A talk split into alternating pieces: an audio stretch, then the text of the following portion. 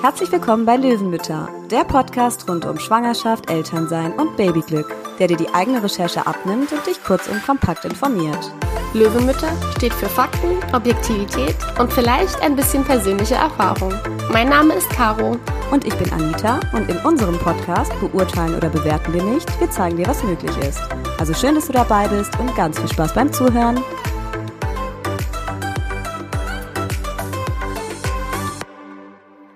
Hallo Anita. Hallo Caro. Ja, wir beschäftigen uns heute mit einem sehr, sehr interessanten Thema, wie ich finde, das eigentlich schon relativ alt ist, aber immer noch, beziehungsweise aktuell wieder sehr gefragt ist. Und zwar ist es die Montessori-Pädagogik. Und um das Thema so ein bisschen besser zu verstehen und vor allem auch richtig zu verstehen, haben wir uns heute eine Expertin eingeladen. Lieber Anna, wir freuen uns sehr, dass du heute mit dabei bist. Ja, vielen Dank für die Einladung. Ja, sehr gerne. Anna, ein paar Worte zu dir, bevor wir loslegen. Du mhm. bist ausgebildete Montessori-Pädagogin und du hast in einer Montessori-Schule in Wien unterrichtet und hast selbst zwei Kinder. Genau. Außerdem bist du bei Instagram recht aktiv, was das Thema Montessori angeht. Ähm, darüber sind wir tatsächlich auch auf dich aufmerksam geworden. Und du erzählst dort auf deinem Account auch sehr viel zum Thema Montessori und gibst super Alltagstipps. Mhm, genau. Okay, dann äh, ja, würde ich sagen, legen wir einfach mal los äh, mit der ersten Frage, um die HörerInnen einfach mal abzuholen, worum es bei Montessori eigentlich geht. Also was genau zeichnet dieses Konzept aus und woher stammt das Ganze ursprünglich? Ja, sehr gerne. Und jetzt sage ich auch nochmal gleich zu Beginn, wenn es ein bisschen knackst und krammelt oder Kindergeräusche gibt am Anfang, mein kleiner Bub ist da bei mir herinnen der hat ein bisschen Mami-Sehnsucht. Also nur, dass ihr euch nicht wundert. Gar kein Problem. Klar. Genau. Ja, zur Montessori-Pädagogik ähm, kann man ganz, ganz viel sagen und es ist immer ganz, ganz schwierig, das so auf einen Satz herunterzubrechen. Aber grundsätzlich ähm, ist die Pädagogik von einer ganz besonderen Frau ähm, ich würde sagen, entwickelt worden die Maria Montessori, die natürlich auch die Namensgeberin dieser Pädagogik ist. Die hat vor sehr langer Zeit gelebt, war Forscherin, Medizinerin, selber Pädagogin und die hat diese Pädagogik aufgrund ihrer Forschung an Kindern äh, entwickelt. Also das ist besonders an dieser Pädagogik, dass das äh, nicht etwas Ausgedachtes ist und dann wurde das auf die Kinder umgestülpt und dann wurde mal geschaut, was da, was dabei herauskommt, sondern sie hat wirklich die Kinder beobachtet in ihrem Sein und in ihrer Entwicklung und hat aufgrund dieser Beobachtungen ihre pädagogischen Ansätze entwickelt, die dem Kind in der Entwicklung auf allen Ebenen sozial, emotional, kognitiv und so weiter, sensomotorisch ähm, dienlich sein soll. Genau. Was, was will man damit erreichen? Also was würdest du sagen, sind so die Hauptziele der, der Montessori-Pädagogik?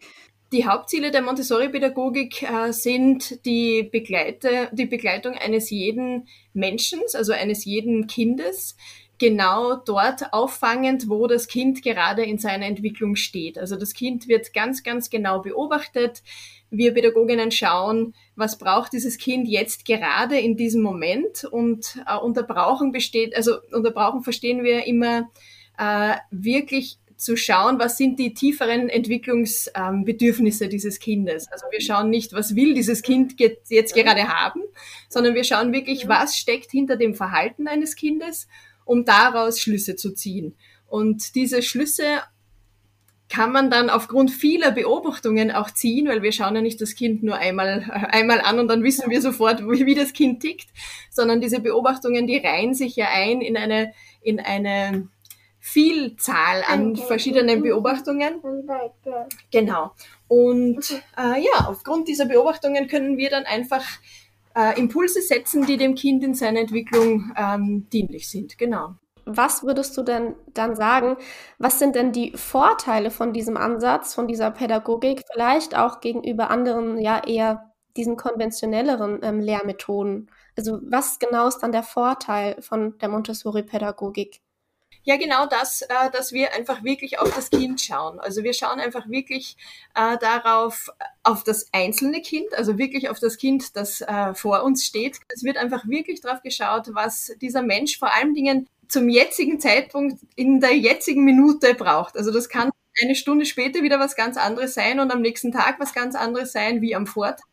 Und ähm, genau, dieses individuelle Hinschauen ist einfach das Besondere und schafft es dann auch, dass einfach dass sich Kinder in ihrem in ihrer Entwicklung gesehen fühlen und sich einfach so entwickeln können, wie wie ihr unter Anführungszeichen innerer Bauplan äh, es vorsieht. Wir sind auch ganz oft auf die Begriffe Selbstbestimmtheit und Selbstständigkeit gestoßen im, im Zusammenhang mit Montessori. Würdest du sagen, das ist auch so ein Fokus oder Hauptaugenmerk dieser Pädagogik? Genau, das, das spielt eine sehr große Rolle, nämlich auch, ähm, weil das auch wirklich diesen Entwicklungsbedürfnissen von Kindern auch entspricht. Die wollen etwas tun, die wollen ein wichtiger Beitrag ihrer Gemeinschaft sein, die wollen einfach wirklich äh, etwas äh, Reales machen, die wollen nicht äh, Fensterputzen spielen, sondern sie wollen Fenster putzen. Und sie wollen, ähm, sie haben natürlich Phasen, wo sie in Rollenspiele wechseln und sie haben natürlich Phasen, wo sie sich äh, ausprobieren über das Spiel.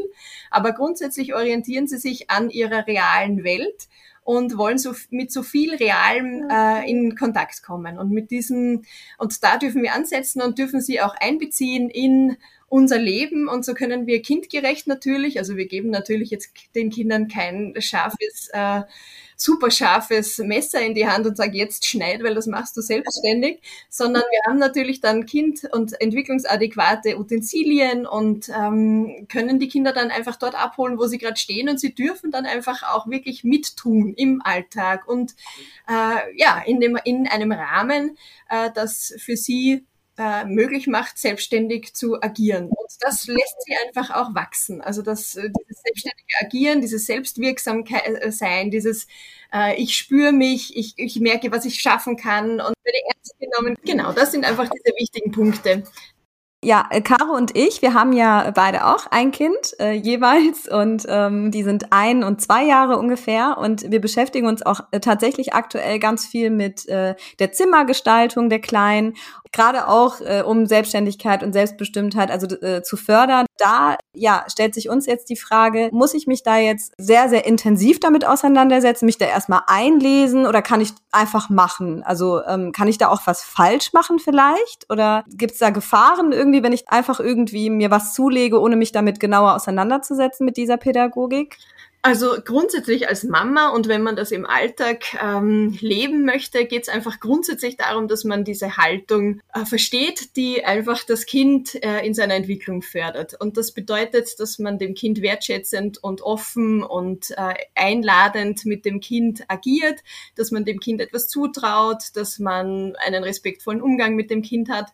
Und ähm, das ist die Haltung, die im Alltag einfach ganz wichtig ist. Das heißt, ich habe das, ich habe Zutrauen zu dem Kind, ich lasse das Kind mittun und das ist mal grundsätzlich wichtig. Also und um das geht's eigentlich auch. Also es geht jetzt nicht um ein tiefes Montessori-Studium, um tiefes Einlesen in die Literatur. Das kann man natürlich machen, wenn man sich dafür sehr interessiert. Aber grundsätzlich im Alltag ist die Haltung, die dahinter steht, einfach ganz wichtig. Ob du jetzt ein Montessori-Bett unter Anführungszeichen, also ganz viele Hersteller, das ist ja leider Gottes ähm, also ich finde, es ist ein bisschen schade, weil ganz viele Spielzeughersteller und Möbelhersteller und so weiter schmücken sich ein bisschen mit diesem Begriff. Es ist gar nicht notwendig, Montessori, also diese originalen Montessori-Materialien zu Hause zu haben, die man auch in Kinderhäusern oder in Schulen findet. Es ist nicht notwendig, dieses äh, Montessori-Bett unter Anführungszeichen zu Hause zu haben, sondern es ist einfach wichtig, dass die Kinder die Möglichkeit haben, Dinge in einem bestimmten Rahmen auch entscheiden zu dürfen. Also wenn sie spüren, sie sind müde, darum geht es ja zum Beispiel in diesem Montessori-Bett, dann müssen die Kinder die Möglichkeit haben, einen Ort zu finden, wo sie sich ausruhen können. Und das ist aber nicht zwangsläufig ein Montessori-Bett. Aber grundsätzlich ist es dann wieder wichtig, dass die Kinder sich in der Umgebung frei bewegen können. Das bedeutet, dass das Kind einen, einen sicheren Bereich im Wohnraum hat, dass der Wohnraum so abgesichert ist, dass die Kinder dort gut krabbeln können, gut liegen können, gut herumrollen können, sich wo aufziehen können und wo sich entlang handeln können. Und äh, so eine Ja-Umgebung, das kennt man ja auch oft, dieses, diesen Begriff, diese Ja-Umgebung, dass sie das vorfinden, dass sie da einfach wirklich das tun können, was so aus ihnen raus möchte, weil die Kinder, die wollen ja gehen lernen. Und bevor sie gehen, rollen sie mal und krabbeln. Und all diese Entwicklungsschritte, die kommen ja von innen aus dem Kind heraus. Und wenn man ihnen da quasi nichts in den Weg legt, dann können sie sich einfach entwickeln und wir haben schon ganz viel getan, dass das auch möglich ist. Um nochmal kurz auf das Kinderzimmer äh, einzugehen, weil ich das doch ein ganz mhm. interessantes Thema finde. Worauf mhm. kann ich dann achten, ähm, so, also, oder worauf muss ich dann achten, wenn ich sage, ich möchte gern mein Kinderzimmer so ein bisschen Montessori-gerecht einrichten? Aber es müssen, wie du sagst, ja nicht diese original teuren Montessori-Produkte sein. Aber was sind denn so Tipps, die du vielleicht äh, mitgeben kannst, dass man sagt, guck mal, darauf kann man vielleicht achten? Ja, was natürlich immer ganz toll ist, ist, also das sage ich immer ganz vielen Mamas, äh, begebt euch mal auf die Augenhöhe eures Kindes und schaut, was ist auf dieser Augenhöhe möglich für das Kind. Also kann zum Beispiel, und da sind wir wieder in der Selbstständigkeit und in dem frei bewegen und in komme ich dorthin, wo ich hinkommen möchte als Kind, also erreichen, im Sinne von erreichen, kann ich das greifen. Und genau, da kann ich dann mal schauen, sind die Bilder, die ich meinem Kind äh, präsentieren möchte, sind die eigentlich auf meiner Höhe und mein Kind kann das gar nicht sehen, was, was ich da aufgehängt habe? Oder möchte ich, dass mein Kind selbstständig äh, zu seinen Spielsachen kommt, aber jetzt ist das in einem äh, ganz hohen Regal und unten ist es geschlossen und oben ist es ganz oben und das Kind müsste 1,50 sein, dass es darauf kommt. Also schaut auf der Augenhöhe eures des Kindes, wo erreicht das Kind was und wo kann ich hier Stellschrauben äh, stellen. Also wie kann ich zum Beispiel dem Kind ermöglichen, selbstständig die Türe zu öffnen. Das geht zum Beispiel mit einem äh, Band und einer kleinen Kugel unten dran. Oder ich stelle einen kleinen Hocker zum Lichtschalter hin, dass es einfach darauf klettern kann, um den Lichtschalter zu erreichen. Und dann habe ich einfach niedrige Möbel drinnen. Also das sind so diese Kleinigkeiten. Weniger Spielzeug präsentieren, lieber mehr rotieren, dass die Kinder gut den Überblick haben, was habe ich gerade hier zum Spielen, lieber weniger in einem Regal, dass das Kind die Übersicht hat, dass es auch weiß, wo gehört wo was hin. Das hilft dann auch später beim Aufräumen, Lernen unter Anführungszeichen, wenn das Kind gut weiß, wo gehört denn meine Puppe hin oder wo gehören meine Bausteine hin, dann ist es natürlich viel leichter, das auch wieder zusammenzuräumen. Das sind eigentlich so diese Kniffe, dieses alles möglichst niedrig, möglichst klein, auch wenn uns das total absurd erscheint, aber für Kinder ist es ihre Welt, die sind einfach also kleiner.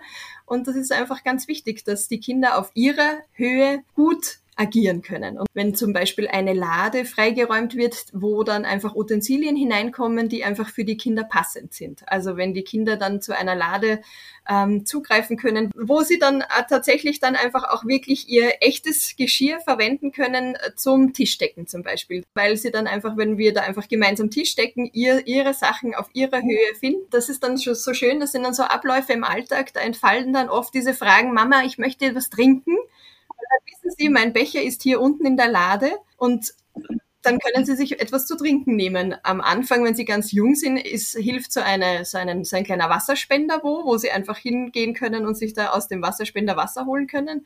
Und wenn Sie größer sind, schieben Sie sich einfach so einen, äh, so einen Hocker zum, zum Waschbecken in der Küche zum Beispiel und können sich da dann Ihr Wasser holen. Also das ist dann auch schon so ein Schritt in die Selbstständigkeit und nicht mehr so ein, ich bin abhängig von meiner Mama, die muss mich bedienen und die darf mir jetzt Wasser bringen, sondern das machen sie ja gerne und haben dann einfach die Möglichkeit, auch wirklich selbstständig zu agieren. Das ist auch ein guter Tipp mit diesem Perspektivwechsel, einfach auch mal runterzugehen, so auf die Augenhöhe des Kindes. Das ist echt und mal aus deren Perspektive zu sehen, das wird viel zu wenig gefördert. Irgendwie, wenn man jetzt so drüber nachdenkt, das ist immer, die sagen dann immer Hamm mhm. oder Durst und dann bringt man denen immer was. Aber so dieses Selbstständige, das ist, das wird nicht so richtig gefördert tatsächlich im Alltag. Das stimmt, ja. Das stimmt und es ist auch dann auch so schön zu beobachten, wenn die Kinder dann die Möglichkeit haben, auch das zu machen, wie glücklich sie dann sind, wenn sie dann wirklich selber ihr Wasserglas eingeschenkt haben. Auch wenn das natürlich jetzt nicht, äh, also wenn die, also die Anfänge so eines Prozesses sind natürlich immer nass und man muss viel wischen und es wird herumgekleckert. Aber das dauert nicht lange und sie haben ganz schnell den Dreh heraus, wie viel Wasser passt in mein Glas, wie muss ich mein Glas halten, dass kein Wasser, also dass das ganze Wasser drin bleibt und wie, wie setze ich mich dann zum Tisch und kann dann trinken. Das sind ja lauter so Prozesse, die für die kindliche Entwicklung total hilfreich sind, motorisch und, und ähm, kognitiv auch. Und das ist einfach schön, weil Wasser holen ist nicht nur Wasser holen, sondern ja. das beinhaltet einfach ganz viel äh, Entwicklungs- mhm. ähm, Möglichkeit. Und das ist einfach das Schöne. Und dieses Glück, ich habe das jetzt selbst geschafft und ich habe mir selbst für mich mein Wasser geholt, ist einfach äh, in den Augen der Kinder mhm. unglaublich schön zu beobachten. Ähm, ja, du hast ja schon gesagt, diesen Montessori-Ansatz, den gibt's ja schon recht lang. Ähm, aber immer mehr geht der Trend wieder dorthin. Also was, was glaubst du denn, wieso das so ist? Ist das Bewusstsein dafür äh, jetzt, wird es größer oder ist es vielleicht sogar nur eine Modeerscheinung oder was, was steckt dahinter?